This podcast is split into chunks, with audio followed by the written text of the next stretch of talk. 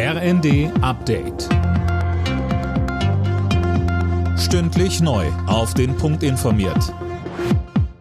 Ich bin Gisa Weber. US-Präsident Biden hat bei der Weltklimakonferenz in Ägypten vor einer existenzgefährdenden Erderwärmung gewarnt. Das Leben des Planeten sei durch die fortschreitende Klimakrise in Gefahr, so der 79-Jährige in einer Rede. Michelle Kolberg berichtet. Biden kündigte an, die Klimaschutzzusagen seines Landes umzusetzen. Die USA werden die Ziele zur Minderung ihrer Treibhausgasemissionen bis 2030 erreichen, versprach er.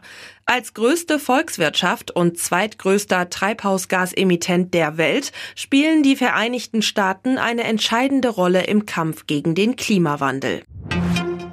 Nach monatelanger Besatzung sind die russischen Truppen aus dem südukrainischen Cherson abgezogen und ukrainische Streitkräfte in die Stadt eingerückt. Cherson gehört zu den Gebieten, deren völkerrechtswidrige Annexion Russlands Staatschef Putin verkündet hatte. Die erfolgreiche ukrainische Gegenoffensive bringt den Kreml auch in Russland in Erklärungsnot. Bundesgesundheitsminister Lauterbach ist nicht begeistert darüber, dass einzelne Bundesländer die Corona-Isolationspflicht jetzt aufheben wollen. Das gefährde die Arbeitnehmer und komme zur Unzeit, so Lauterbach.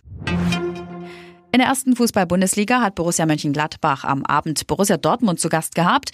Die Gladbacher setzten sich dabei 4 zu 2 gegen die Dortmunder durch. Und die deutsche Handballnationalmannschaft der Frauen ist mit einem Sieg in die EM-Hauptrunde in Nordmazedonien gestartet. Gegen die Niederlande gewann die Mannschaft am Abend deutlich mit 36 zu 28. Alle Nachrichten auf rnd.de